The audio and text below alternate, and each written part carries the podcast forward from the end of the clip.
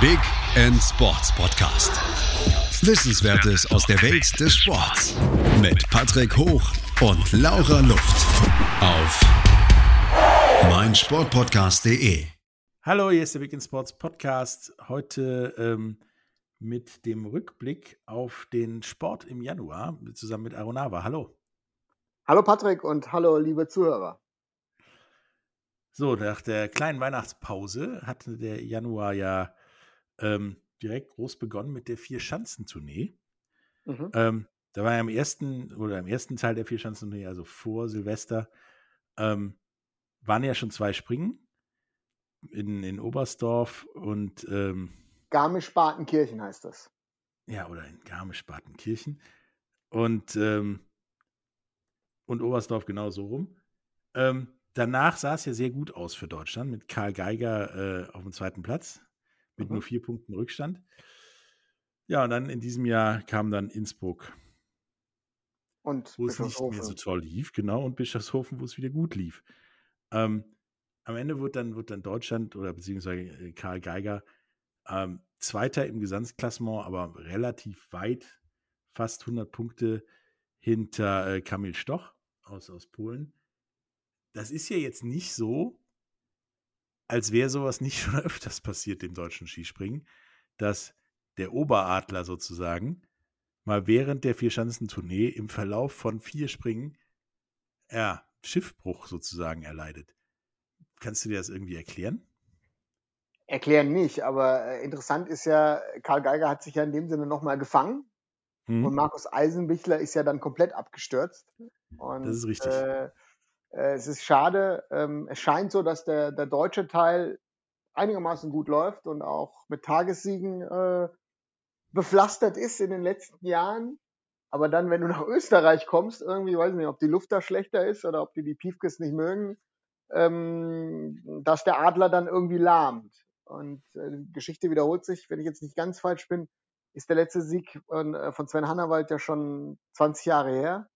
Ungefähr, ja. Ja, und das ist schon, schon, schon eine sehr lange Zeit, Leidenszeit. Und wenn man überlegt, wer da alles was versucht hat, die Vierschanzentournee zu gewinnen, ähm, dann ist das schon, schon interessant, interessant, dass das die Polen, also das besonders Kamil Stoch, ich glaube, der ist jetzt zum dritten Mal gewonnen, ja. ähm, dass die Polen dann irgendwie sehr, sehr stark waren. Die Norweger waren ja auch eigentlich gut dabei und äh, haben es dann auch nicht so ganz gehalten. Die Österreicher hm, nicht so gut wie sonst. Also da wurde nochmal das ganze Klassement wieder durchgewürfelt. Also es scheint so, dass Kamil Stoch äh, hinten raus irgendwie, ja, immer wieder der stärkste Ski, Skispringer zu sein scheint.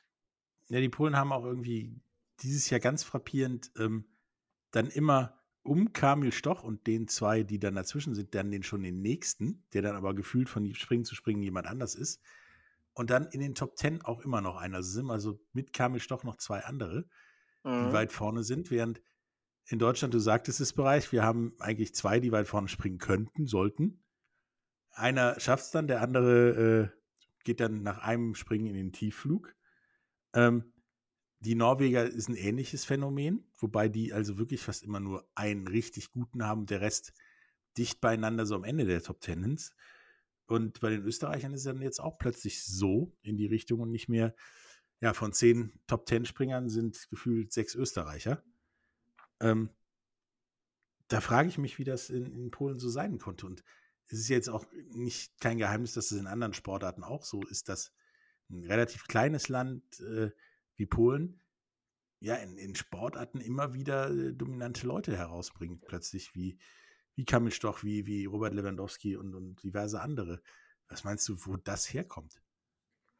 Ich schätze, dass das Sport Teil ihrer, ja, ihrer Kultur irgendwie ist. Ähm, und das, der interessante Fakt ist ja, die Polen werden ja fast gar nicht gestartet. Sie hatten ja äh, Corona-Fall einen Tag genau. vor, vor äh, Oberstdorf. Und eigentlich waren sie ja schon raus. Also das ist ja auch. Also, quasi abgereist. Fast. Genau, und das, das, ist, das ist halt das, das, das, das Verrückte an dieser ganzen Geschichte, ist, dass die Polen de facto wieder zurückgekommen sind und nicht nur zurückgekommen sind, sondern das Ding dann auch gewonnen haben. Ähm, ja, ist schon, schon erstaunlich und großen Respekt vor, vor dieser Leistung. Ja, die hatten ja auch, glaube ich, das, das erste Training gar nicht, weil sie dann noch gesperrt waren. Ähm, und haben dementsprechend ja auch noch mit, mit, mit einem kleinen Nachteil an, äh, angefangen und sind dann so weit nach vorne äh, gerückt. Wie siehst du denn überhaupt diese ganze diesjährige Vierschanzentournee? Also ich fand es schon mal sehr komisch, dass die dann auf dem Balken saßen mit Maske, dann wurde die Maske äh, jemandem in die Hand, die vollgerotzte Maske jemandem in die Hand gedrückt. Dann ging es da runter und unten kam jemand anders mit einer Maske an. Ähm, war sehr kurios, hat für mich auch irgendwie nicht viel von Hygienekonzept. Ähm, ja, und es war halt schlimmer leise als in der Fußball-Bundesliga, fand ich, für so ein Skispringen. Also dieses nach vorne tragen hat halt null stattgefunden. Ja, also ich finde das momentan, also wenn wir ganz ehrlich sind und wir uns das immer mehr angucken, äh, wie sich Sportler geben, was Sportler tun oder was Sportler nicht tun, dann befürchte ich, dass, dass, äh, dass diese Corona-Regeln langsam aber sicher im Sport aufgeweicht werden. Also ähm, das tut mir leid, aber man muss es dann auch mal ansprechen, dass viele Sportler sich, glaube ich, und ich sage jetzt viele, ähm, man will auch keinem zu nahe treten, aber viele halten sich nicht mehr dran. Und das ist, das ist schon erschreckend zu sehen. Und das sind diese Kleinigkeiten, die einem dann auffallen und es ist schlimm, also so kompliziert das auch für Sportler ist normalerweise, weißt du, wenn ich Skisprung, Skispringer wäre, vielleicht würde ich den Helm einfach aufbehalten. Und ja. den Mundschutz.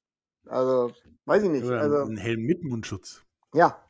Also deswegen, also da, da, da, da sind so Sachen, ne? Fußball könnte man reden, über, über andere Sportarten könnte man reden. Ich glaube, der, der, Großteil der, der Verfehlungen kommt gar nicht ans, ans, an die Öffentlichkeit. Und ähm, da muss der Sport aufpassen, ist in einer privilegierten Lage und das wird teilweise politisch durchgedrückt, durchgeboxt, dass er überhaupt stattfinden kann. Und der ein oder andere ähm, versteht das, glaube ich, nicht. Nee, also das, das, den Eindruck habe ich auch. Ich meine, dieses, dieses Mundschutz tragen ist gefühlt mittlerweile in den Sportarten dazu gekommen, ja, du musst beim Fußball halt die Socken hochziehen, steht irgendwo in den Regeln. Aber ob du dann Schienbeinschoner anziehen musst oder nicht, ist auch egal. Genau. Ne? Und ähm, ja, ich muss die Maske anziehen, aber wann ich die ausziehe und wie ich die anziehe, ist auch egal. Das haben wir ja auch, ähm, kommen wir aber nachher nochmal zu, in den, in den NFL-Playoffs gesehen, wie oft da, obwohl du auf der Bank sitzen, eine Maske tragen musst, die Maske irgendwie unterm Kinn hingen oder unter, unter der Nase oder, oder was auch immer. Und das ist ja bei anderen Sportarten nicht viel anders. Ne? Aber ja. was mir durchaus aufgefallen ist, auch da, ähnlich wie bei, bei allen anderen Sportarten, eben keine, gar keine Zuschauer dazugelassen werden, wie sehr das Fehlen von Zuschauern einen Sport langweilig macht. Also selbst wenn die, die dann wie in Innsbruck ähm, per Soundfile die Zuschauer und das Zieh irgendwie eingespielt haben, es war nicht nur kurios anzusehen und sehr befremdlich, es fehlte auch irgendwie. Also es war, es hat, gab dir keinen Kick. Also ich sag halt mal, ein Skispringen ist immer fast gleich spannend, weil irgendwo hüpft einer runter. Ne? Dann klar, die Distanzen variieren dann noch, aber es fehlt dieses, der hüpft und du weißt am Lärmpegel, der Sprung war gut oder nicht. Das, das fehlte irgendwie. Ähm, meinst du, dass das vielleicht gerade im Sport auch vor Augen führt, wie sehr sie ja Fans, Zuschauer brauchen? Es gehört dazu. Also Fans sind ein, ein wichtiger Bestandteil des Sportes, aber ich, ich finde, dass der Profisport sich so ein bisschen wegentwickelt hat von seinen Fans und dass man ähm, ja, dass man, dass man, dass man da, dass diese, dass nur eine gewisse Distanz, also das ist so, äh, Sport gucken momentan ist so wie als wenn du, weiß ich nicht, eine Serie oder, oder, oder einen Hollywood-Film guckst. Ja, aber dann später äh, aufgezeichnet, so ungefähr. Alles redet schon über die Serie und du guckst ein paar Tage später mal rein und fragst dich, warum ist das so ein Hype? So, das genau. ist so ungefähr mein Eindruck. Ähm, damit kommen wir auch zum nächsten, sagen wir mal, Corona-Phänomen, der Handball-Weltmeisterschaft in Ägypten. Ähm, ja. Da ist ja, glaube ich, so ziemlich alles passiert, was nicht passieren sollte ähm, obwohl es dann am Ende ja äh, einen dänischen Weltmeister gab, wieder mal. Ähm, wie ist dieses Turnier zu bewerten, nachdem es ja auch wichtig ist für Olympia-Qualifikationen und noch diverse andere Dinge? Also, Ich, ich, es ist schwer einzuschätzen. Ich finde, dass, dass die Handball-Weltmeisterschaft ist ja mit vielen Problemen gestartet. Ersatzmannschaften fand ich auch ein interessantes Konzept. Also ich weiß nicht, ob du eine Fußball-Weltmeisterschaft hättest spielen können, wo du sagst, einer Mannschaft, hey, immer in einem Tag müsst ihr jetzt da rüberfliegen und dann müsst ihr dann spielen. Also da große, großen Respekt unter anderem an die Schweiz für Ja. das, was sie geleistet haben. Ähm, aber das Problem an der ganzen Sache ist, ähm, das Problem an der ganzen Sache ist ja, dass äh, wie, wie, wie, ähm, wie führst du so ein Turnier durch? Und da, wenn man dann gewisse Erlebnisse unter anderem der deutschen Spieler oder auch von anderen Mannschaften gehört hat, dass sich im Hotel eigentlich keiner drum geschert hat und solche Sachen, dann ist es halt, glaube ich, schon schwierig, so ein großes Turnier. Und wir haben ja letzte Woche über, über das Thema Europameisterschaft gesprochen. Also normalerweise müsste man in Pandemiezeiten solche Turniere eigentlich aussetzen. Ja, und du, du, du ist. baust in einem Land wie Ägypten eine Riesenhalle im Prinzip oder renovierst die auch für so ein, so ein Turnier und nachher ist da keiner drin. Und das, das fand ich auch sehr kurios zu sehen. Aber Ja. Handball siehst du ja noch viel mehr diese leeren Tribünen und dieses Nichts hinterm Tor und so weiter. Das, da- auch da fehlte dieses, dieses, diese Fan-Follower-Kiste komplett. Also ich sag mal so, du könntest inzwischen Turniere, ich meine, das Beispiel Re- Real Madrid ist ja, glaube ich, äh, präsentiert als Beispiel zu denen Real Madrid baut das Bernabeu um, baut es jetzt schneller um in der Pandemie und äh, spielt seine Heimspiele auf, auf seinem Trainingsgelände, auf der, auf, in, in, dem, ja, in, seinem Trainingsgelände, in einem zweieinhalbtausender Akademiestadion, weil du keine Fans hast. Ja. So, und es macht halt keinen Unterschied, ob du, weiß ich nicht, in Düsseldorf in, der, in, dem, in, dem, in, dem, in dem Dome spielst oder ob du in Wuppertal in der Unihalle spielst oder in Remscheid in einer, in einer Schulsporthalle. Ja. Ja, es geht nur darum, dass du die Kameras richtig aufstellen kannst. Und alles andere ist, alles andere ist uninteressant. Und das ist halt, das ist halt die Schwierigkeit, die der Sport auch hat. Und das ist halt dann, ne, ähm, haben wirklich die besten Spieler an diesem Turnier teilgenommen.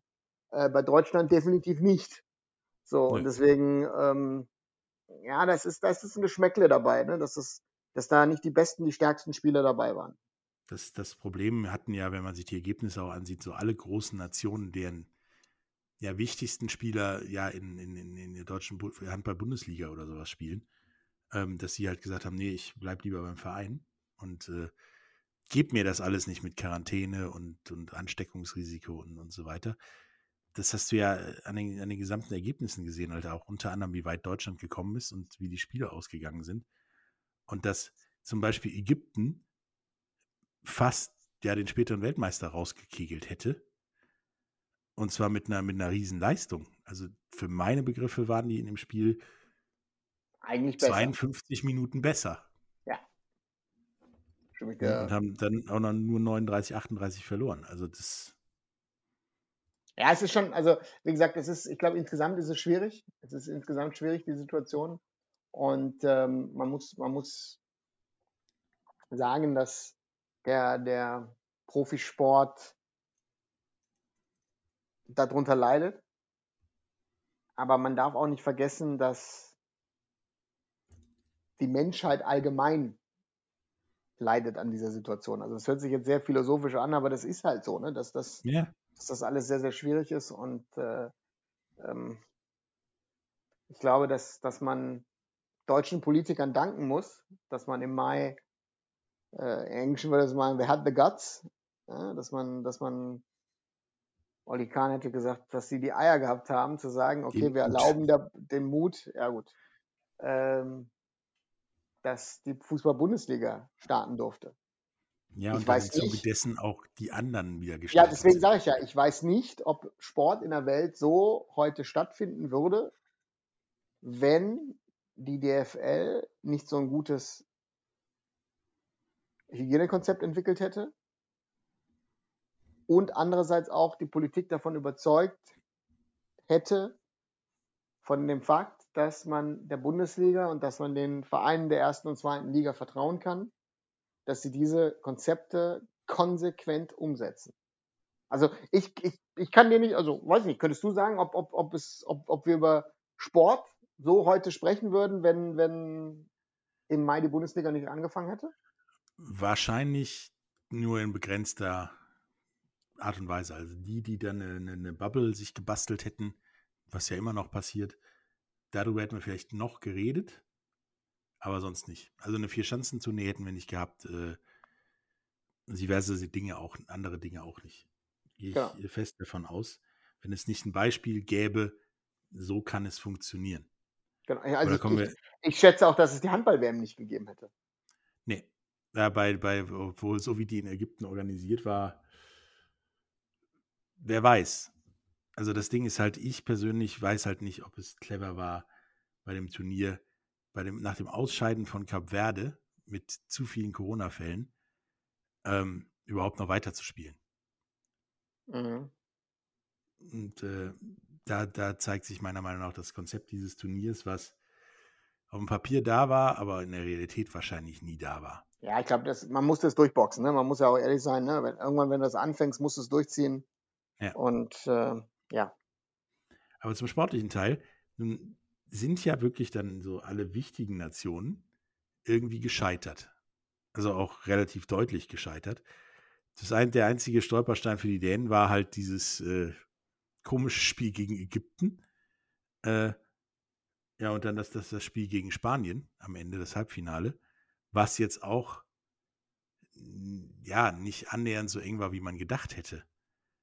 Ähm, deswegen schmälert das den, den, den, den Erfolg der Dänen am Ende oder nicht?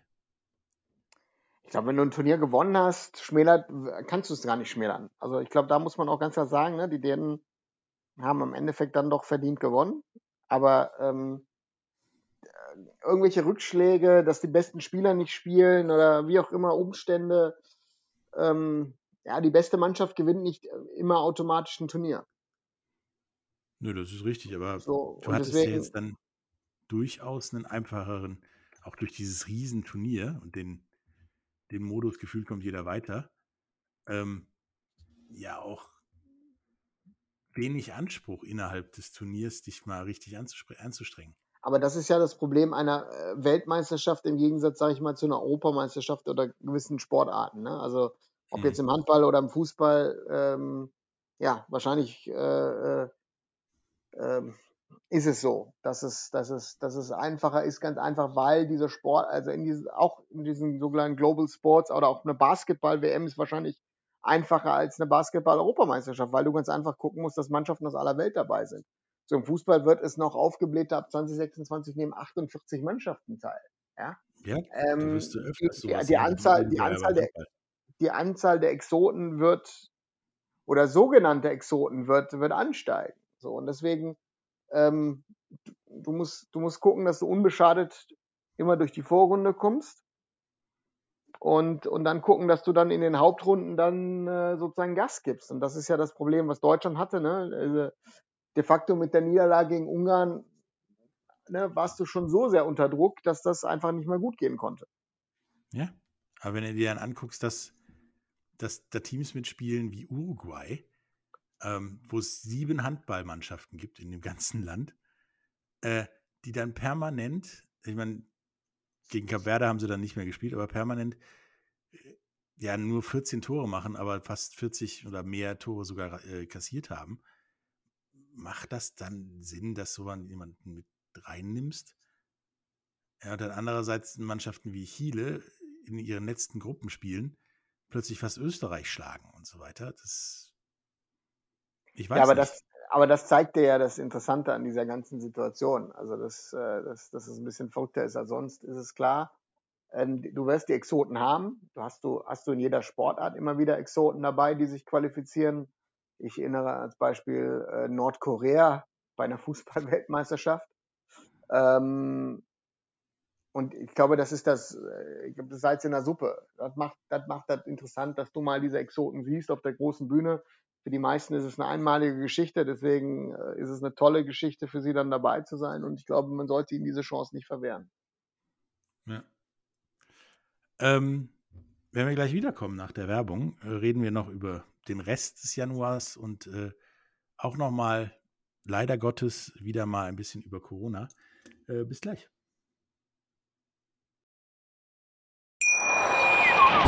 Schatz, ich bin neu verliebt. Was? Drüben. Das ist er. Aber das ist ein Auto. Ja, eben. Mit ihm habe ich alles richtig gemacht. Wunschauto einfach kaufen, verkaufen oder leasen. Bei Autoscout24. Alles richtig gemacht. Hey, Malte Asmus von meinsportpodcast.de hier. Ab März geht's weiter mit unseren 100 Fußballlegenden. Staffel 4 bereits. Freut euch auf Zlatan Ibrahimovic, Michel Platini, Cesar Luis Minotti, Paolo Maldini, um nur mal vier zu nennen. Und bis wir mit der vierten Staffel kommen, hört doch einfach noch mal rein in die bisherigen drei Staffeln. Ronaldinho, Sepp Meyer, Gary Lineker, Lothar Matthäus und viele weitere warten da auf euch. 100 Fußballlegenden. Jetzt überall, wo es Podcasts gibt. So, da sind wir wieder mit äh, unserem Monatsrückblick zum Januar. Ähm, die Handball-WM und, und die Vierschanzentournee haben wir ja äh, bereits abgearbeitet. Nun wurde auch wieder Fußball gespielt nach der kleinen Weihnachtspause.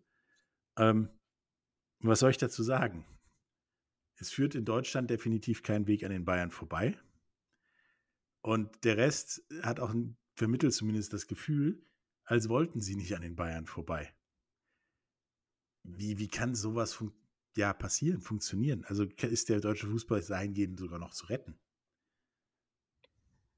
Ähm, ich glaube, dass der FC Bayern eine der Mannschaften ist in Europa oder vielleicht die einzige Mannschaft ist unter den Top-Teams in Europa, die trotz Probleme intern, sage ich jetzt mal, mit Fitness, mit Verletzungen, mit Corona-Fällen, das nicht nur im Sommer sehr gut aufgefangen hat und dadurch die Champions League gewonnen hat, sondern auch danach, dass sie es immer wieder schaffen, die Kurve zu kriegen. Es gab jetzt den einen Ausreißer in München-Gladbach, der auch nicht hätte sein müssen.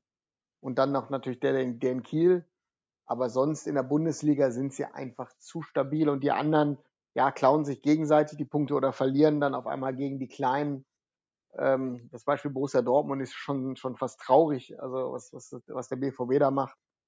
Und am anderen Ende hast du dann den FC Schalke 04, der wohl oder übel ja. langsam mal für die zweite Liga planen sollte, besonders nach dem Sieg äh, des ersten FC Köln am Wochenende. Ja, der als einzige Methode den gegen den Abstieg äh, sieht, Rentner zurückzuholen, wie äh, Huntela und so weiter, wo ich mir frage, was soll das für ein Konzept sein? Aber das. Ja, aber es ist, es, du, du musst es ja irgendwas tun und du musst es, glaube ich, auch Leute reinbringen, die eine gewisse Bindung zu dem Verein haben. Ähm, und das war, glaube ich, die Logik von, ich weiß nicht, ob das die Logik war, aber das war vielleicht die Idee, der Ansatz, Leute zurückzuholen, die irgendwie was mit Schalke zu tun haben und nicht irgendwelche Leute, die einfach dahergeholt sind und ja, dann wieder nach sechs Monaten weg werden. Mhm. Aber wo, woran liegt das, dass bei, bei allen anderen Vereinen so ja, Schlaglöcher in, in der Straße so ungefähr so frappierende Auswirkungen haben, wie zum Beispiel bei Dortmund oder, oder teilweise auch bei Leipzig und, und anderen Vereinen, und bei den, ja, bei den Bayern gefühlt gar keine. Also haben die da irgendwie jemanden, der vor ihnen herfährt und die Schlaglöcher zumacht? Oder ja, oder woran liegt das? Also, was können andere Vereine tun, damit die nicht auch jedes kleine Schlagloch weghaut? Mentalität. Ich glaube, das, das, das Wort ist Mentalität. Es ist nicht nur, also guck dir, guck dir mal die Achse bei den Bayern an. Du hast hinten drin einen Manuel Neuer immer noch der weltbeste Torhüter. Du hast dann einen wiedererstarkten Jerome Boateng, David Alaba. Du hast davor einen Kimmich, einen Goretzka. Du hast einen überragenden Müller gerade wieder. Und davor hast du den weltbesten Stürmer in Robert Lewandowski. Ich meine, wie gesagt, wenn er jetzt so weitermacht, wird er wahrscheinlich den Gerd Müller-Rekord brechen von 40 Toren in einer Saison. Also deswegen. Zumindest ist es nicht unwahrscheinlich. Das ist, das ist eine Qualität, die ist schwierig zu toppen. Und ist egal, ob du Leipzig nennst, Dortmund haben wir schon genannt, Leverkusen, Gladbach, die haben alle ihre Schwächephasen und bringen aber ihre Spiele da nicht durch. In Bayern war acht, neun Spiele immer mit 0-1 hinten und hat die Spiele trotzdem noch gewonnen oder zumindest unentschieden gespielt. Und dann hast du jetzt zwei Überraschungsmannschaften oben drin, Wolfsburg und Frankfurt. Mhm. Ähm, die Eintracht macht seit Jahren schon einen guten Job, hatte letztes Jahr mal einen Hänger, hat einen überragenden André Silva da vorne, hat jetzt Jovic nochmal dazu bekommen. Kostic findet wieder seine Form. Und der VfL Wolfsburg, trotz Querelen zwischen Trainer und Management, macht der Glasner einen Top-Job. Hat natürlich auch einen äh, Wout Weghorst, der die Dinge einfach macht. Punkt. Ja, und, und warum, wo ist da zum Beispiel der Unterschied, dass bei den Bayern da ja diese Mentalitätskiste ist? Wo kommt das, diese Mentalität her? Haben die die auf der Straße gefunden? Kannst du die bei Ebay kaufen?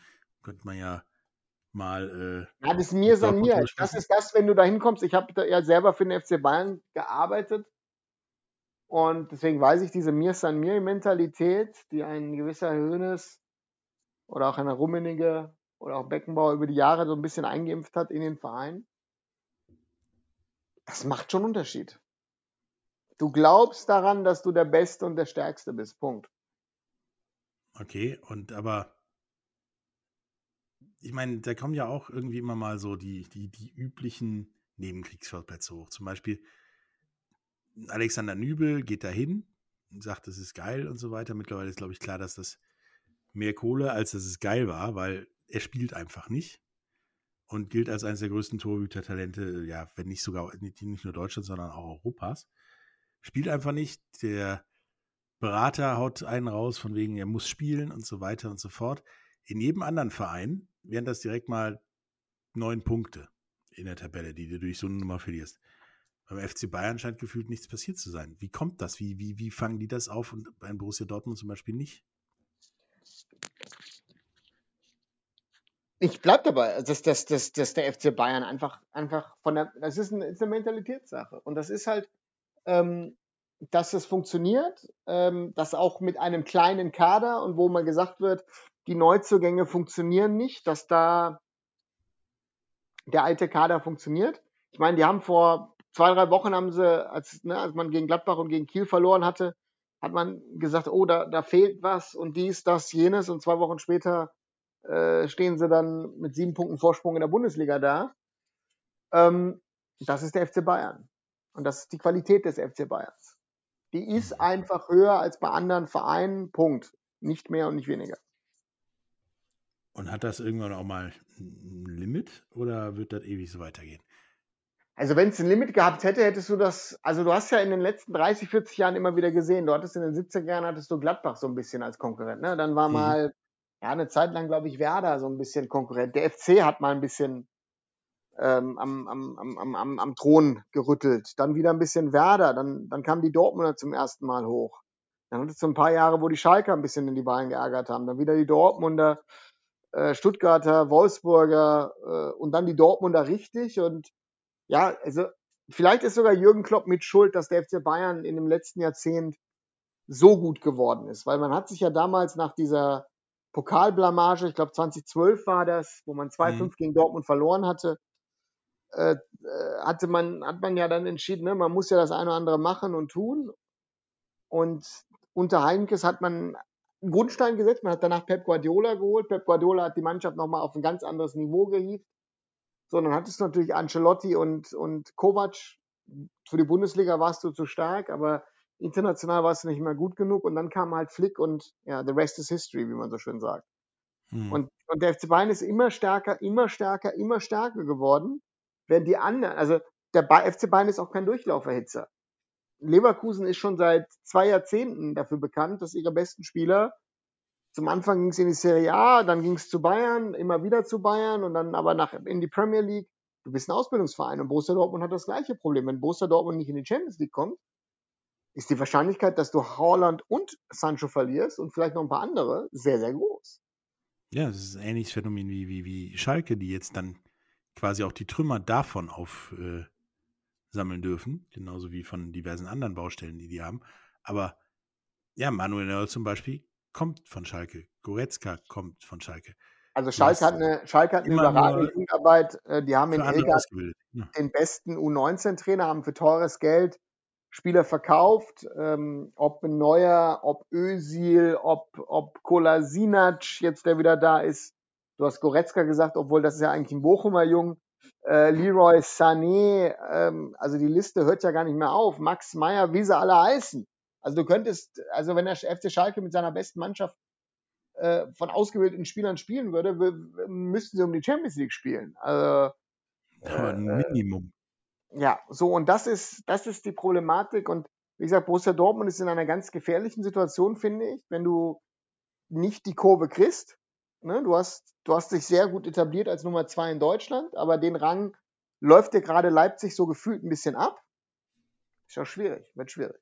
So, Ja, und Leipzig Frage, Leipzig stabilisiert sich. Gladbach hat sich sehr stark stabilisiert, das muss man sagen. Die Eintracht klopft oben dran. Ja, und Wolfsburg hatten wir auch schon mal vor, vor drei, vier, fünf Jahren, wo sie ja sogar Real Madrid mal in der Champions League zu Hause 2-0 geschlagen haben. Ähm, die klopfen auch wieder da oben an. Also das ist schon sehr interessant zu sehen, dass, dass hinter dem FC Bayern sich jetzt so ein, so ein Fünfer, Sechser, vielleicht sogar Siebener Feld auftut an Vereinen, die, die, die Richtung Champions League wollen. Und über einen Big City Club haben wir noch gar nicht geredet. ja, der aber im Moment eher so ein Dorfclub-Bild abgibt, aber wenn bei denen das mal in Richtung Big City geht, dann ist das wahrscheinlich auch ein weiter, weiterer Konkurrent. Also, also die Bundesliga halt, sieht gerade in der Breite, sieht die Bundesliga halt wesentlich stärker aus. Also ja, das muss man dann ganz klar sagen, als in den letzten Jahren. Äh, Über das Qualitätsthema kann man ganz schwer diskutieren, weil dann, dann weißt du nicht, wie ist die Qualität in Spanien, wo Atletico Madrid irgendwie wahrscheinlich Meister wird. Äh, In England äh, hast du alle zwei Wochen irgendwie gefühlt einen neuen Tabellenführer. mhm. Ähm, Ich weiß gar nicht, wo Manchester City irgendwie hergekommen sind. Die waren mal 12., 13. in der Tabelle. ja, und auch Äh, gefühlt ewig weit weg. Ja, ja, und, und Liverpool war ein Nonplusultra, aber Liverpool hatte schon zu Anfang Probleme, ne, haben sieben Tore bei Aston Villa bekommen, hat jetzt einen Monat lang, glaube ich, keine Tore geschossen und hat dann immer wieder mal verloren, auch gegen kleinere. Du hattest auf einmal Menu da vorne, die, die fand ich grottenschlecht gegen Leipzig, wo sie ja nur zwei, drei verloren hatten.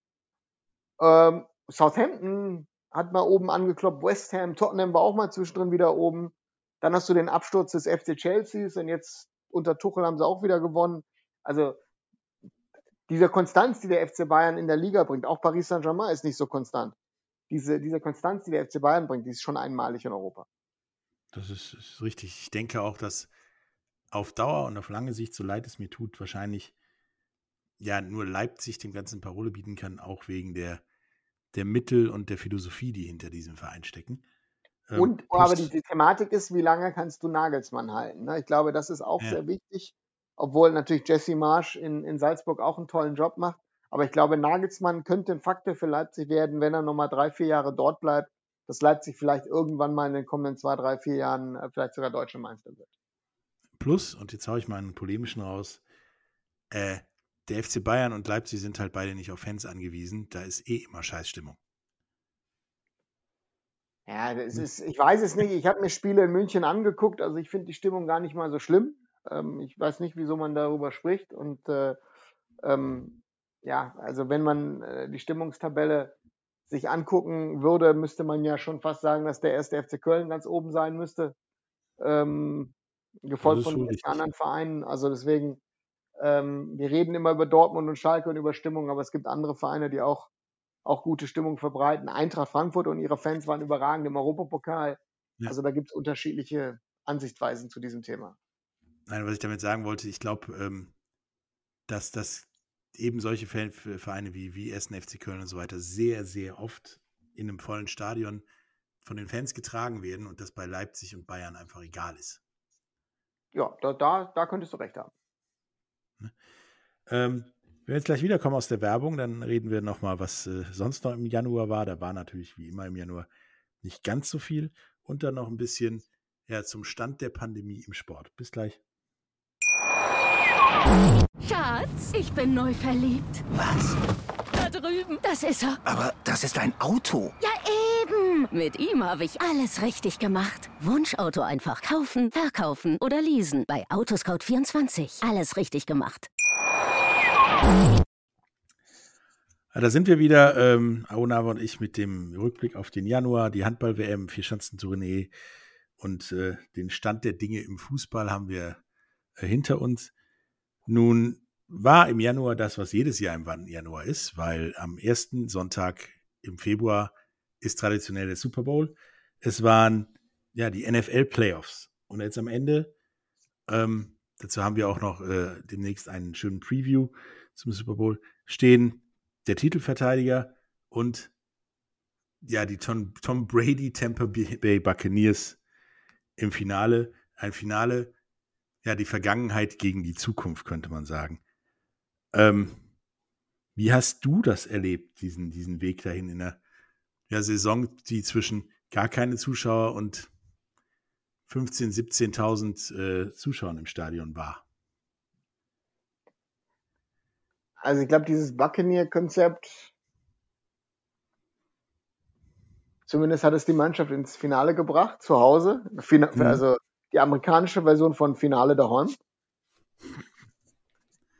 Ähm, ja. So aus der Sicht ähm, hat Tom Brady mal wieder seine Extraklasse bewiesen.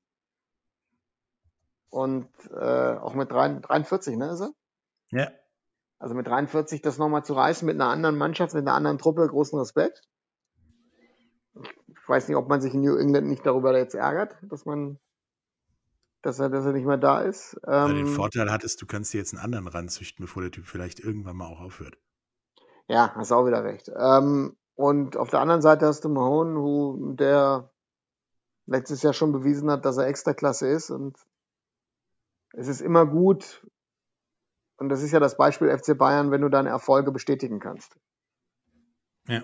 Und ich glaube, das ist das, was, was Kansas City gerade beweist. Also die Frage ist halt ähm, auch da für mich, wie konzeptioniert man so Vereine, so Teams? Ähm, wächst du mit dem, was du da zusammengeholt hast, zusammen, so wie Kansas City und baust da zumindest jetzt im Moment schon eine kleine Dynastie? Oder holst du dir als Temper mal gefühlt die New England Patriots äh, in dein Haus, um mal endlich ein, ja, einen Super Bowl zu gewinnen und am besten auch noch zu Hause? Ähm, ob das so eine, so eine super Nummer ist.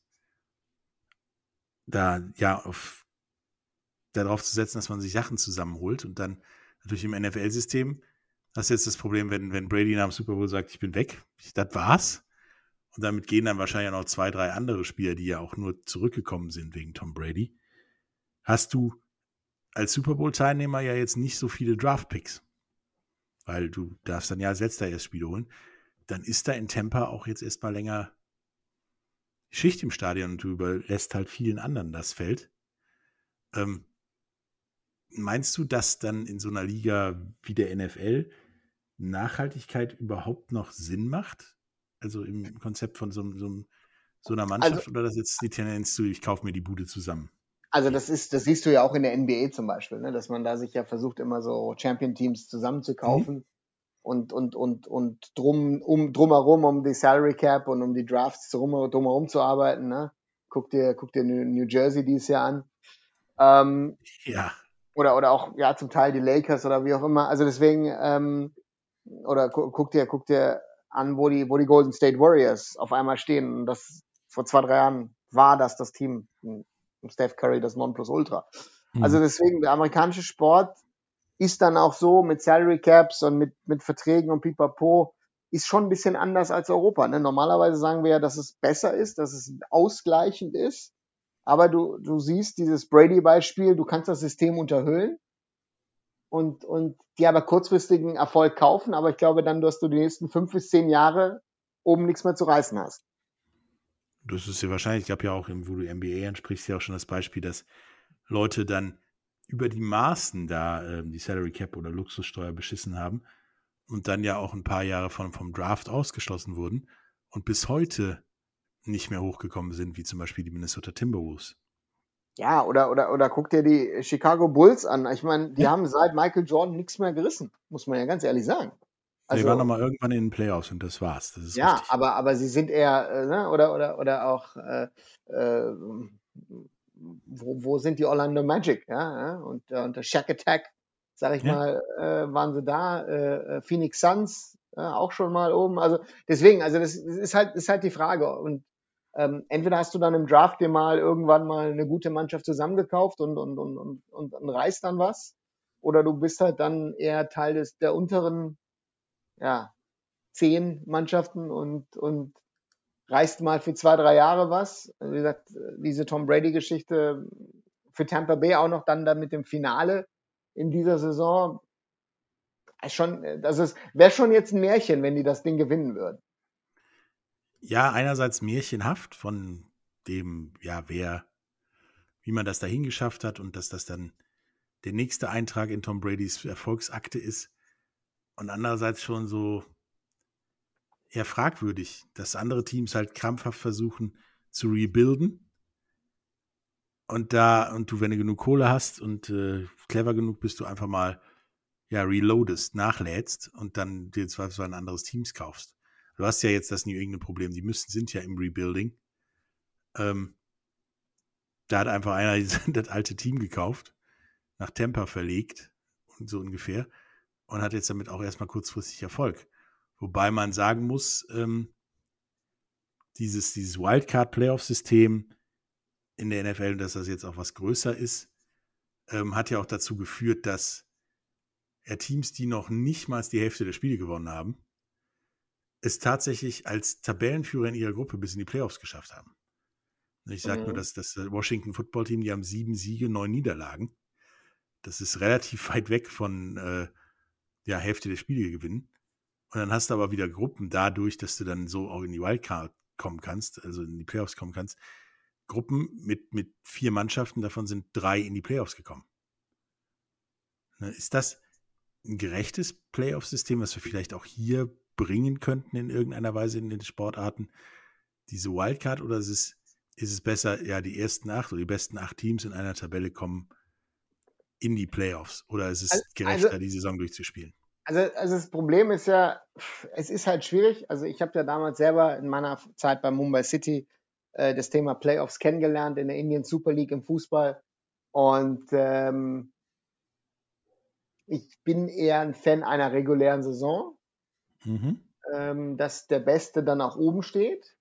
Aber wenn wir dann Deutschland uns angucken und wir würden Playoffs, sage ich mal, in der Bundesliga der Top 8 vielleicht einführen, dann wird Bayern nicht die nächsten zehn Jahre deutscher Meister.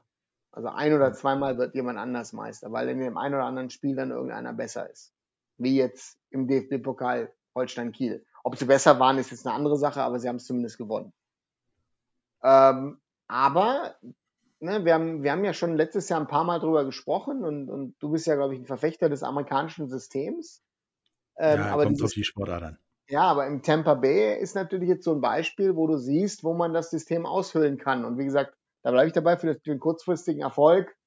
Ähm, kannst du da ein bisschen rumbasteln hier und da und, und, und, und bastelst dir eine Mannschaft zusammen. So, und das ist, das ist die Schwierigkeit. Äh, wie willst du, wie willst du, wie willst du das am besten machen? Und ähm, das ist so, wenn im Fußball, weiß ich nicht, Cristiano Ronaldo und Lionel Messi auf dem Markt sind und, und du eine Mannschaft irgendwo zusammenstellst und, weiß ich nicht, in Paris, du sagst, ach geil, ich könnte eine Mannschaft mit Ronaldo und mit Messi zusammenstellen und haust wirklich dann alle weg. Nicht nur in Frankreich, sondern auch in Europa.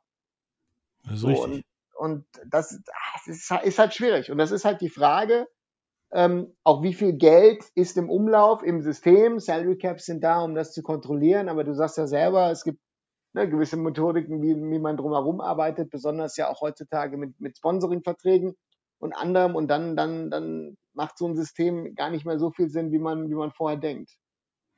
Ja, du hast zum Beispiel, das, die Bugs sind ja das Beispiel, dadurch, dass Tom Brady ja immer gesagt hat, ich will nur das mindeste mir angemessene Gehalt, was ja durch Salary Cap geregelt ist, konnte genau. Tampa Bay einen Tom Brady holen und noch drei, vier andere Spieler aus ja, Championship-Teams, die, die dem Verein weiterhelfen. Wäre jetzt das finanzielle Verhältnisse wie, wie bei einem Neymar oder Cristiano Ronaldo, dann hätte ihn jetzt keiner mehr holen können. Was wir zum Beispiel als gutes Beispiel sehen, ist, ist, ist, ist, ist Jaromir Jager in der NHL, der spielt jetzt in Tschechien, weil man da ihn ja frei bezahlen kann und ihm nicht äh, ja, wie war es, 75 Prozent der Salary Cap für einen Spieler ausgeben muss, der mit Sicherheit immer noch gut genug für die NHL ist, aber es geht halt einfach nicht mehr, weil der halt sehr lange sehr viel überdurchschnittlich Geld verdient hat und dementsprechend dann auch die Steigerung war. Meiner Meinung nach zeigt dieses, dieses System dann auch den Unterschied zwischen dem Spieler, der das Spiel liebt und das Spiel wegen des Spiels macht, und den Typen, der sagt, ich möchte jetzt hier in drei Jahren so viel Kohle verdienen, dass mir der Rest scheißegal ist. So, und das ist so ein bisschen das Problem des amerikanischen Systems. Das siehst du besonders in der NBA, finde ich. Ne, wenn du da die, teilweise die Summen inzwischen dir anguckst. Äh, und, und dann kaufst du dir, ich sag ja, äh, New Jersey sage ich schon, Brooklyn Nets heißt es ja inzwischen. Hm. Ähm, äh, ja. ja, dann holst du dir mal so einen James Harden. So, so. Nebenbei. Der, nebenbei, um zu sagen, hey, jetzt haben wir mal ein Trio, damit können wir was reißen. Und deswegen, es ist, es ist halt schon schwierig. Es ist, glaube ich, schon sehr, sehr schwierig. Und ähm, ich glaube, es gibt kein perfektes Sportsystem auf diesem Planeten. Ich glaube, dass nee, jedes das System seine Stärken und seine Schwächen hat. Ähm, ich sage ja, beim Fußball finde ich, ist es eine Sache, dass der Meister eine Saison Meister werden soll. Im Europapokal würden wir ja auch nicht sagen, also, ne, da hast du auch dein, mhm. dein, dein, dein Liga, Liga, also League Come Knockout System.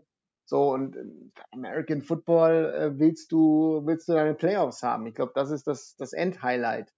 Ähm, und, und, oder auch in der Indian Super League, wo, wo spielen Indien, oder Indian Premier League im Cricket, ja, hast du auch dein Ligasystem und dann hast du deine Playoffs. Das Playoff-System ist dort ja sogar noch komplizierter. Ne? Äh, die Top-Mannschaft kriegt schon einen Platz im Halbfinale, aber andere Mannschaften müssen sich noch fürs Halbfinale qualifizieren. Also ähm, da machst du noch so Geschichten mit Added Bonus. Also ähm, wie gesagt, da gibt's unterschiedliche Modelle und, und, und äh, jedes Land, jede Liga muss halt heraussuchen, was sie am besten findet. Aber bleibt dabei beim Fußball. Beim europäischen Fußball muss ich dazu sagen, glaube ich, ist dann so ein System ähm, dass du, dass du acht, neun Monate spielst, ist dann am besten.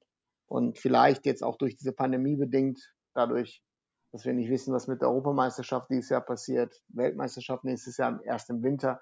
Vielleicht hast du ab 2023 eine reguläre äh, Calendar Season, wo du vielleicht von Februar bis November spielst oder so. Na, deswegen, deswegen ja auch gerade meine, meine Frage, sind diese dann wieder aufgeblähten Playoffs, in denen es ja dann wirklich in der, in der ähm, AFC North spielen halt die, die Pittsburgh Steelers und Cleveland Browns sowieso schon zweimal gegeneinander. Plötzlich in der ersten Runde, dann dadurch, dass so viele über diese Wildcards reinkommen, ist dieses Spiel einfach nochmal gab. Das wird ja in den nächsten Jahren wahrscheinlich öfters passieren. Macht das dann noch Sinn? Oder sagst du nicht einfach, pass mal auf, jetzt kommen der erste, die ersten zwei aus jeder Gruppe weiter, anstatt dir da das ein mit Punktesystem zurecht zu frümmeln? Also das Problem ist ja, dass du auch noch zusätzlich hast, dass du einfach, ähm, dass die Ligen ja gewachsen sind. Mhm. So, dass du jetzt inzwischen über 30 Mannschaften in den amerikanischen jeweiligen Profiligen hast. So. Genau. Sogar Fußball äh, wird ja in den kommenden Jahren bis zu 30 Mannschaften aufgebläht. Und dadurch hast du einfach, wenn du einen Großteil der Liga hast, was gar nicht mehr in die Playoffs kommen kann, mhm. ähm, dann gibt es Leistungsabfall und gewisse Spiele sind dann halt ja, sinnlos eigentlich. Hm. Ich meine, die, die, die Major League Soccer, wie du erwähnt hast, hat das ja dieses Jahr ein bisschen anders gemacht. Das ist ja überraschend gut gelaufen mit den, mit den zwei Qualifiern für die Playoffs. Also, dass dann in beiden Gruppen nochmal es ein extra Playoff-Game gab, wo dann der letzte Playoff-Platz ausgespielt wurde. Ähm, überraschenderweise sind diese Teams beide sehr weit gekommen. Einer ist sogar Meister geworden.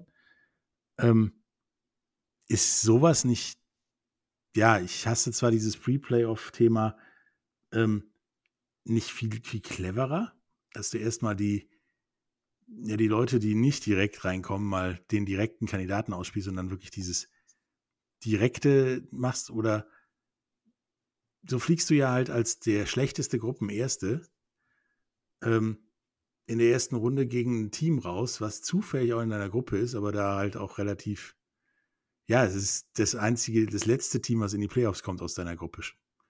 Gegen ein schlechtes Team raus, was ja dann mit Pittsburgh gegen Cleveland durchaus passiert ist. Also, also es ist, es ist, es ist ein schwieriges System und ich glaube, dass wenn ich die NFL wäre, würde ich es mir nochmal anschauen, aber ich weiß nicht, ob sie das tun werden, aber ich glaube, dass die NFL sich das nochmal anschauen müsste und dann überlegen müsste, ob das jetzt hier Weisheit letzter Schluss ist oder ob sie dann nochmal Veränderungen vornimmt. Ich denke halt, dass dieses Ligasystem mit den, mit den vier Gruppen, Osten, Westen, Norden und Süden in, in zwei Conferences, das ist richtig und das ist vollkommen okay, nur ist es auch, wenn man sich die Tabellen anguckt, de facto so, deine Saison durch den Gruppengegner in, in den Norddivisionen oder Gruppen ist definitiv schwieriger. Das sind auch meistens Teams, die ja relativ viel mindestens ausgeglichenes Punkteverhältnis am Ende haben.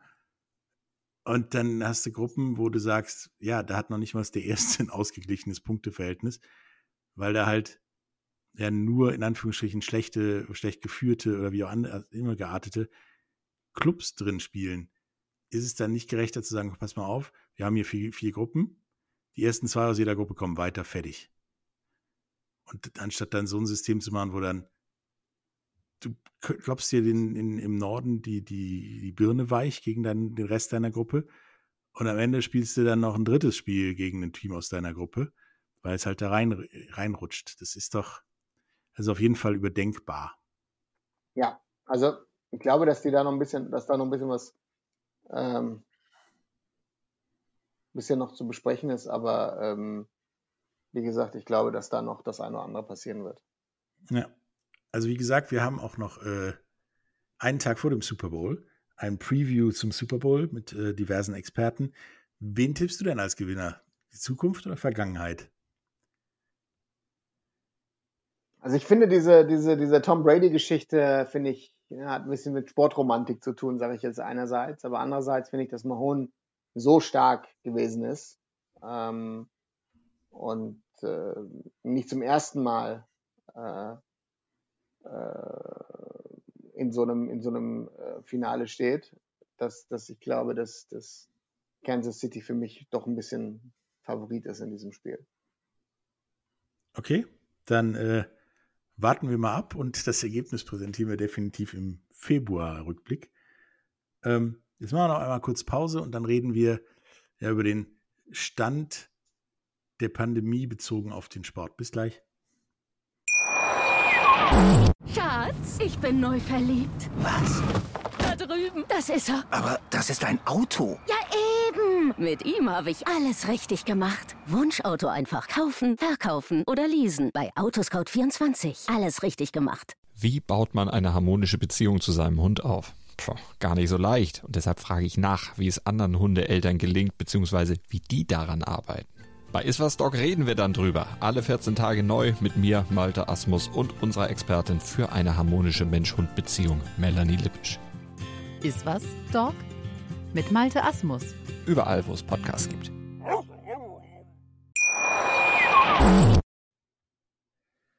So, da sind wir wieder. Wir haben im äh, Januar-Rückblick ähm, über die vier Schanzenturniere gesprochen, über die, die Handball-WM, über den Stand der Fußball-Bundesliga oder des Fußballs insgesamt und auch über die NFL-Playoffs zum kommenden Super Bowl.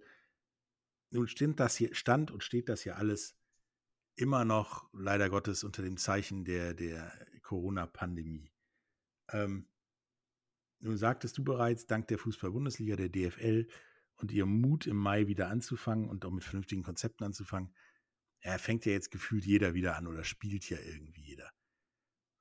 Nun allerdings in neu sortierten Ligen, mit anderen Modi, ohne Zuschauer oder mit, wie die NFL, mit teilweise Zuschauern, hat dieses ganze Pandemie-Ding auf, die, die, auf den Sport noch Auswirkungen, wenn wieder alles in Anführungsstrichen normal ist? Oder ja, war das nicht not so nice to have? Einfach nur ein Zwischenkapitel, über das wir dann in ein paar Jahren lachen, was wir uns da für einen Scheiß zurechtgefummelt haben. Also, diese ganze Situation, diese ganze Pandemie ist eine, eine schwierige Situation, glaube ich, für, für die meisten von uns. Ähm, ich zumindest bin froh, dass der Sport wieder läuft. Ähm, obwohl ich manchmal ein bisschen Probleme habe, dem Ganzen zu folgen, wenn man gewisse Leute reden hört, die einfach nicht einsehen wollen, dass, dass der Sport allgemein privilegiert ist, also dass der Profisport privilegiert ist, dass er stattfinden kann, während Kinder und Amateursportler zu Hause sitzen oder Leute wie ich, die ja, ich spiele ja montags Fußball und dienstags Tennis, ähm, dass ich die Woche jetzt, die ganze Woche dann theoretisch in der Wohnung abends meine, meinen Lauf mache, damit ich auf meine Kilometer kommen kann. Ähm, aber es werden sich gewisse Sachen, glaube ich, verändern. Und aber meine Befürchtung ist, dass wenn, wenn alles wieder offen ist, wenn alles wieder normal ist und wenn, wenn der sogenannte Demand bei den, bei den Fans wieder so groß ist, dass Stadien voll sind, dass, dass Sponsoren wieder Gelder alle zahlen, dass der Profisport vielleicht vergisst, dass wir davor eine Pandemie hatten. Ich hoffe, dass, dass man daraus was lernt, dass man ein bisschen stabiler arbeitet. Und ähm, ja, da bin ich mal gespannt, ob das dann passiert oder nicht.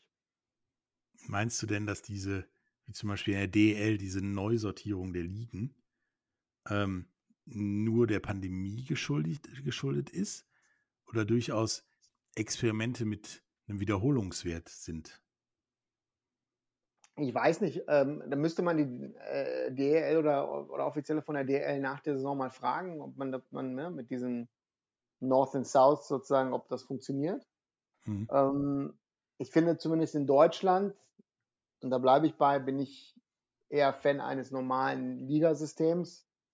Und ich finde, dass auch die DL eine, eine normale, eine normale Saison ist jetzt falsch gesagt, aber dass du, dass du, dass du zumindest eine Tabelle hast. Ähm, aber gut, für die Playoff-Plätze, glaube ich, gehört es in die eine oder andere Verschiebung in die Richtung und in jene Richtung vergeben. Und deswegen wäre es mal interessant zu sehen, wie, wie, wie sich das auswirkt. Ne? Ähm, so, Handball, Handball wird es, glaube ich, schaffen, dass sie die Saison zu Ende spielen. Äh, Basketball wird es diesmal wahrscheinlich auch schaffen und dann wird man mal gucken, wie die, wie die Profiligen in Deutschland ähm, sich verhalten. Was, was meiner Meinung nach auf jeden Fall feststeht, ist, die haben es gemacht und haben damit sich wahrscheinlich auch erstmal wirtschaftlich ge, ja, gerettet. Aber ähm, es wird trotzdem eine ganze Menge ändern, weil eine ganze Menge, gerade in den kleineren Sportarten wie Eishockey, Handball, die ja auf Zuschauer echt angewiesen sind, ähm, eine ganze Menge Budgetkürzungen auch noch für längere Zeit kommen werden. Und vielleicht wird dann zumindest in diesen Sportarten ein bisschen finanzieller Realismus wieder einkehren und äh, ja auch wieder Vereine zurückkommen, weil sie gelernt haben, dann mal vernünftig zu wirtschaften. Oder wie siehst du das? Vielleicht sind sie da ein bisschen kreativer. Also, das kann ich mir schon vorstellen, dass gewisse Mannschaften einfach ein bisschen kreativer sind, wie sie dann mit gewissen Sachen umgehen. Und äh, ja, deswegen da muss man halt schauen. Ähm, ich bin mal gespannt. Wie siehst du das denn, dass dann teilweise in den Ligen dann der, der, der Auf- und Abstieg ausgesetzt worden ist für den ja, wegen der Pandemie. Also ich glaube, das ist eine gute Entscheidung. Dass, wenn, das, wenn das ausgesetzt wird, äh, das macht Sinn aus meiner Sicht. Ähm, da, man, muss, man muss ja auch gucken, was, wie, wie man das ganze System am Laufen hält. Und ich glaube, das hm. ist mhm. die Schwierigkeit. Ähm, ja, da bin ich mal gespannt. Siehst du das nicht so, dass halt gerade so, so in so, so, Sportarten wie Handball, ähm, da hast du jetzt einen, einen Verein, ähm, der gewinnt bis jetzt genau mal mit Coburg ein Spiel. Ähm, der stützt sich natürlich jetzt erstmal an den Fernsehgeldern gesund, die man da ja auch bekommt. Das ist zwar nicht so viel, aber mhm. eine Menge. Und wer nächstes Jahr dann wieder, ja, zweite Liga, dann kann er nochmal ein Bonusjahr ja, Fernsehgelder kassieren, ähm, ohne effektiv was getan zu haben. Ich meine, die können jetzt sich den Kader für nächste Saison erwirtschaften durch die Fernsehgelder. Und werden nächste Saison dann im Zweifelsfall nicht nur einen Sieg feiern. Also wie gesagt, es ist sehr schwierig. Also ich glaube, dass, dass äh, wir müssen erstmal schauen, dass die Pandemie vorbei ist. Mhm. Und dann gucken, wie es dann irgendwie weitergeht. Also ich glaube, das ist so ein bisschen die Hauptschwierigkeit und ich hoffe, ähm, ja, die Pandemie müssen wir erstmal überstehen und dann kann, kommt alles andere. Mhm. Und ich glaube, dass dann über das Thema Liegen ich glaube, die Leute, Leute müssen dann auch schauen, äh, oder die, die, die Leute, sage ich generell, nicht generell, aber die Leute, die, die in, in, in, in Schlüsselpositionen, in Ligen, in Vereinen sind, die müssen entscheiden, was funktioniert. Und das ist Mhm. nicht so einfach, finde ich. Das ist mit Sicherheit nicht so einfach. Du hast natürlich jetzt in diesen kleineren Sportarten ähm, das durchaus das Phänomen, dass da Situationen sind, wo Mannschaften vorne sind, die haben nur ein oder zwei Spiele verloren. Das Mhm. hättest du, glaube ich, in der regulären Saison nicht. Auch durch den, bedingt durch die finanziellen Nachwirkungen der letzten Saison, die, die dann entweder nicht zu Ende gespielt wurde oder so lala zu Ende gespielt wurde.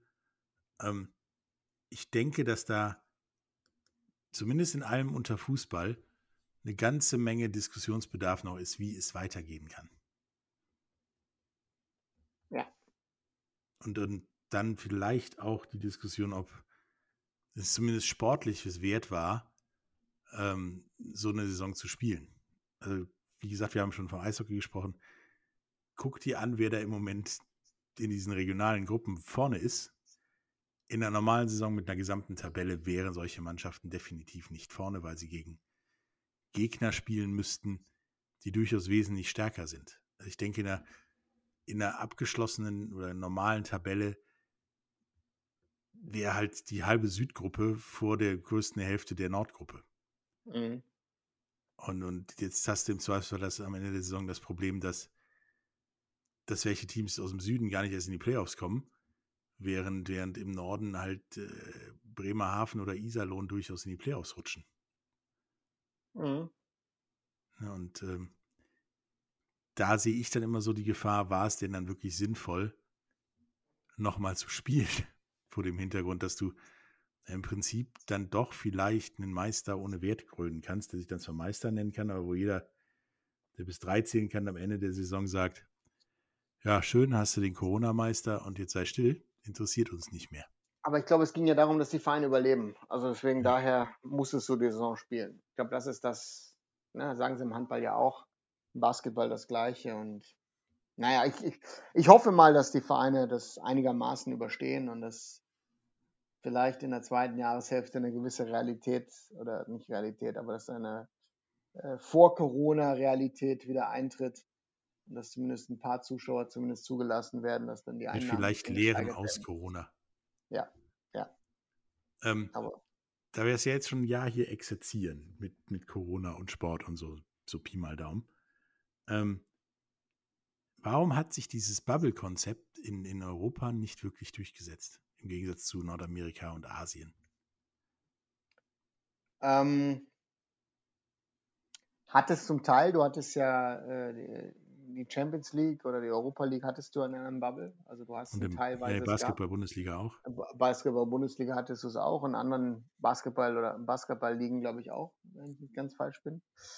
Ähm, die Problematik, die du ganz einfach damit hast, ist, dass du in einer Situation bist, dass in Europa die Freiheiten und Demokrat demokratischen Werte so sind, dass du, die, dass du diese Restriktionen nicht bereit bist aufzuerlegen, Hm. sage ich jetzt mal. Also du meinst damit, dass die Leute sich nicht äh, drei Monate ins Hotel begeben würden. Ja, oder einschränken lassen. Ne? Das ist, Mhm. äh, ist halt so. Ich habe mit den Indian Super League jetzt mit ein paar Leuten gesprochen. Die Leute sind jetzt ja über drei Monate in, in, in, in einem Bubble und äh, sehen jetzt nebenan, die Hotels haben wieder normale Gäste, das normale Leben hat wieder angefangen und damit haben viele Probleme. Und das ist halt, äh, es, es, es, es, ist, es ist nicht einfach. So, aber ähm, ja, ich bin mal gespannt, wie lange das alles noch dauert. Dann wäre es ja auch keine Pandemie, wenn es einfach wäre, sage ich Genau. mal. Genau. Aber meine, du merkst halt, in Nordamerikas Beispiel, die, die, die Major League Baseball hat äh, angekündigt, dass sie eine Re äh, Saison spielen mit zehn Spiel regulären Saisonspielen weniger, also nur 152 an- anstatt 162 Spiele, ähm, einen Monat später anfangen, damit möglichst alle geimpft sind, die um, ja, um ein Major League Baseball Team herum äh, existieren. Nochmal eine Saison lieber mit Designated Hitter spielen für alle Mannschaften und dann erst wieder der Unterschied zwischen National und American League kommt, dass in der einen der Pitcher schlagen muss, in der anderen nicht. Ähm, und auch das Playoff-Format vom letzten Jahr mit, mit mehr, mehr Playoffs-Teams äh, nochmal dieses Jahr weiter beibehalten, um der, der ganzen Pandemiesituation Rechnung zu tragen. Die, die, die NWHL, die Frauen-Eishockey-Profiliga, hat auch wieder angefangen, spielt aber nicht mehr in den, den zwei Gruppen, sondern in einer Gruppe, ja auch in der Bubble in, in, in, in äh, Lake Placid. Ähm, hat aber alles andere durchgezogen, wie, wie Expansionsteams, wie, wie volle Teams und so weiter. Es läuft im Prinzip weiter, aber die spielen in der Bubble. Ähm, ist, das, ist das wirklich so ein, sein Unterschied zwischen einer ja, relativ gut bezahlten, finanziell starken amerikanischen Profiliga, auch wenn sie im Frauen-Eishockey ist zum Beispiel, und ja, und einer deutschen ja, Fußball-Bundesliga, Eishockey-Liga irgendwie Ja. in, die, in die Richtung? Ja. Ja? Ich glaube schon. Ich glaube, das ist hier schwer zu verkaufen. Ich glaube, das, das ist so ein bisschen die Problematik, die du bei der Thematik hast. Okay. Weil, Auch weil den, ich bin Sport, auch den Sportlern gegenüber zu verkaufen. Ich glaube, das ist ein Teil des Problems. Okay, weil ich bin jetzt kein großer Fan vom Frauen-Eishockey, aber ähm, ich gucke mir das tendenziell lieber an im Moment, als, ähm, als wenn die da alle fünf Minuten erstmal andere äh, Anstoßzeiten sozusagen haben und äh, das ja so ohne Zuschauer an in den Heimstadien, normalen Heimstadien stattfindet. Weil du weißt, das ist eine besondere Halle, da gibt immer keine Zuschauer. Es fehlt mir halt dieses, dieser Heimaspekt bei Spielen. Also im Moment sind gefühlt für mich beide Mannschaften in, in, in sowas wie der Fußball-Bundesliga Auswärtsteams und es ist mir auch relativ egal, wo da gespielt wird und wie da gespielt wird mittlerweile. Das ist wie bei einer, ähm, wie in einer Europameisterschaft oder Weltmeisterschaft, wo Nationalmannschaften gegeneinander spielen auf neutralem Boden. So ungefähr würde ich es erklären. Allerdings ohne äh, Fans, die dazukommen, ne? Vielleicht dann doch ein bisschen. Das, das, das kommt ja auch noch da oben drauf. Also es ist komisch, es bleibt komisch. Äh, wie ist denn deine, deine, deine Zukunftsaussicht? Ist die ähnlich positiv wie die vom Major League Baseball? Wir, wir, wir machen das. Wir werden im Laufe des Sommers wieder ein gewisses Stückchen Normalität haben. Oder eher äh, in die Richtung, buchen wir doch schon mal die Bubble für nächstes Jahr. Also, ich bin ja Optimist, Das ist richtig. aber ich bin auch Realist. Und ich habe im letzten Sommer immer gewarnt, um mich herum hat keiner zugehört, dass wir Probleme kriegen werden. Es hatten viele Leute im Juli, August mit dem Thema komplett abgeschlossen. Und keiner hat wirklich geguckt auf das Thema zweite Welle, dritte Welle. Mhm. Und, äh, wenn man sich die Thematik Mutationen anguckt, ich würde die Bubble schon mal vorbereiten. Denkst du Also trotz mir- Impfung und Ja, Gedöns? Impfung, Impfung bringt ja nichts. Also das ist ja, das, das, du, du, du hörst Widersprüchliches. Also das ist das, Mhm. was, was ich gerade sehr, sehr gefährlich finde. Man überlegt ja jetzt auch schon, man sagt ja schon, vielleicht muss man äh, sich noch einen dritten Schuss abholen von, von, von, von, von dem BioNTech und von dem Moderna Impfstoff. AstraZeneca weißt du gar nicht, ob das wirklich so funktioniert, wie erzählt wird. Ne? Und das sind, das sind Themen, weil wir sind noch in der Erprobungsphase. Das ist normalerweise, hast du einen Impfstoff, wird entwickelt über 15, 20 Jahre. Du hast Impfstoffe entwickelt in teilweise acht oder neun Monaten. Hm. So, und das ist, das sind Realitäten. Du wirst Sachen lernen. Du hast äh, diese südafrikanische Mutation, die, die ein Problem zu sein scheint. Du hast jetzt eine neue brasilianische Mutation, wo, wo es gewisse äh, Geschichten gibt, äh, die ich nicht bestätigen kann, was wer da alles daran gestorben ist, die auch noch jünger sind. Deswegen, da müssen wir echt aufpassen. Und ich glaube, das ist das, ähm, wo Länder jetzt äh, zack, zack, zack durchimpfen. Es gibt ja Beispiele auch Leute, die gerade geimpft sind, äh, auch mit dem zweiten Schuss, die dann Corona bekommen haben. Oder äh, äh, es gibt ein Beispiel in, äh, in der Nähe von einem Altersheim, wo 15 Leute an Corona gestorben sind, obwohl sie äh, ersten, erste Mal den, den Impfstoff bekommen haben und, konnten den zweiten nicht nehmen, weil sie dann den Infekt bekommen haben. Also deswegen, Mhm. ach, das ist, ich glaube, da müssen wir noch ein bisschen, ein bisschen mehr aufpassen und leider zurücknehmen und, und, und diese Zeit nutzen. Und das ist das, was ich schade finde, ist, dass es, dass es konzeptionell wird, nicht daran an der Zukunft gearbeitet. Dass man sagt, wie will ich das äh, äh, wie komme ich nach der Pandemie zurück? Wie, aber wie kann ich auch dann digitaler mit meinen Fans, mit meinen Sponsoren, mit den Medien und Pipapo agieren? Ja, da also gibt's, da, da, da, da sehe ich eine Schwäche. Das ist, da ist sehr wenig leider passiert. ja, da ja auch viel diskutiert wird von den Ligen und den Sportarten selber, wen lassen wir nachher noch rein? Wenn es wieder normalisiert wird, lassen wir nur Geimpfte rein oder alle oder wie auch immer. Das ist eine Diskussion, die jeden Tag stattfindet, die in Familien stattfindet, die in der Politik stattfindet. Die ist halt real. Und es gibt von den Ligen noch zumindest öffentlich keinerlei Konzepte, die sagen, so pass mal auf, beim Fußball kannst du eine Karte kaufen, wenn du geimpft bist. Oder wir lassen alle rein und gehen das Risiko ein. Ähm, das finde ich sehr bedenklich, weil theoretisch, ganz theoretisch und das auch nicht realistisch gesprochen, sondern nur in der, in der Theorie.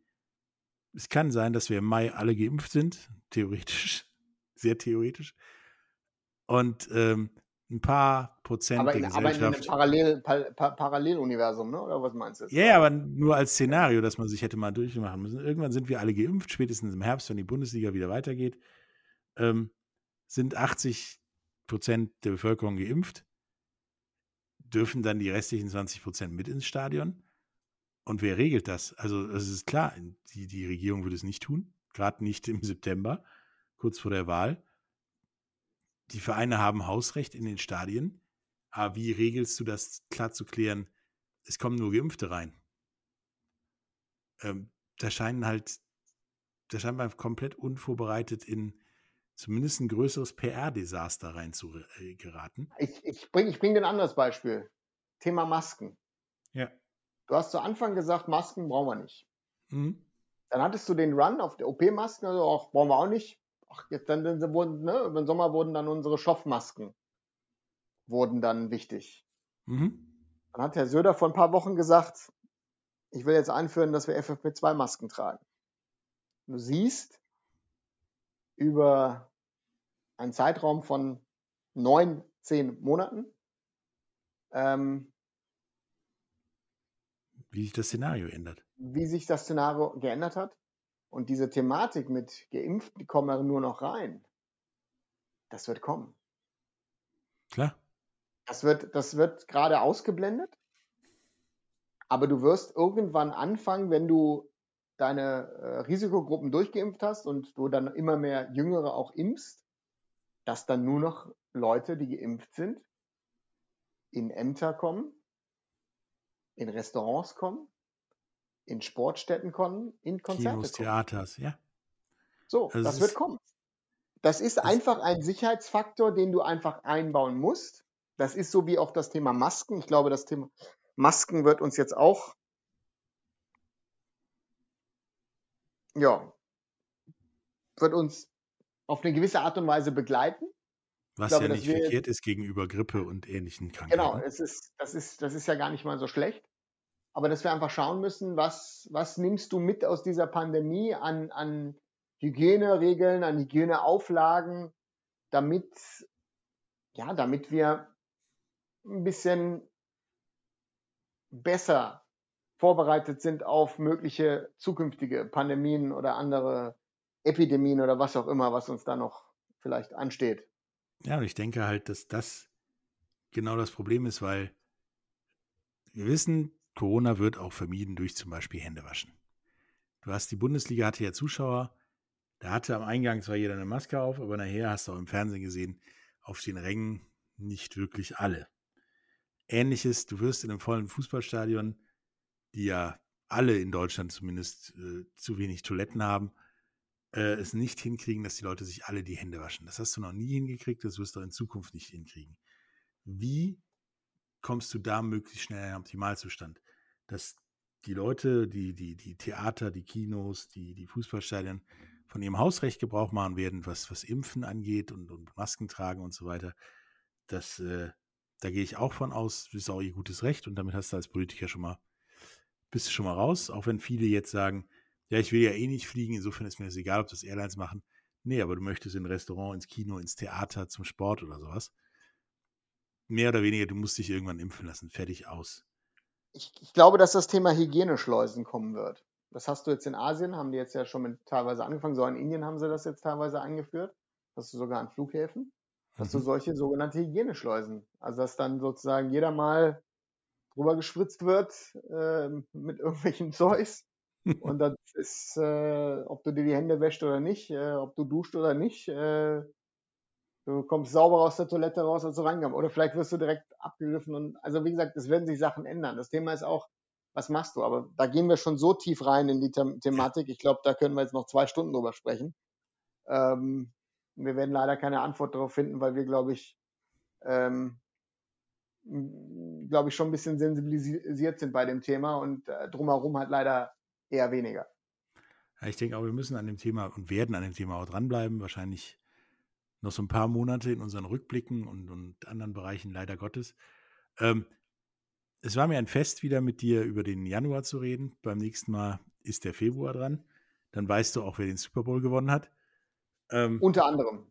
Und auch die Ja. Australian Open wissen wir, wer da dann gewonnen hat. ja, und ob das äh, weiter so durchgezogen wurde mit Zuschauern und so weiter wie bisher. Genau.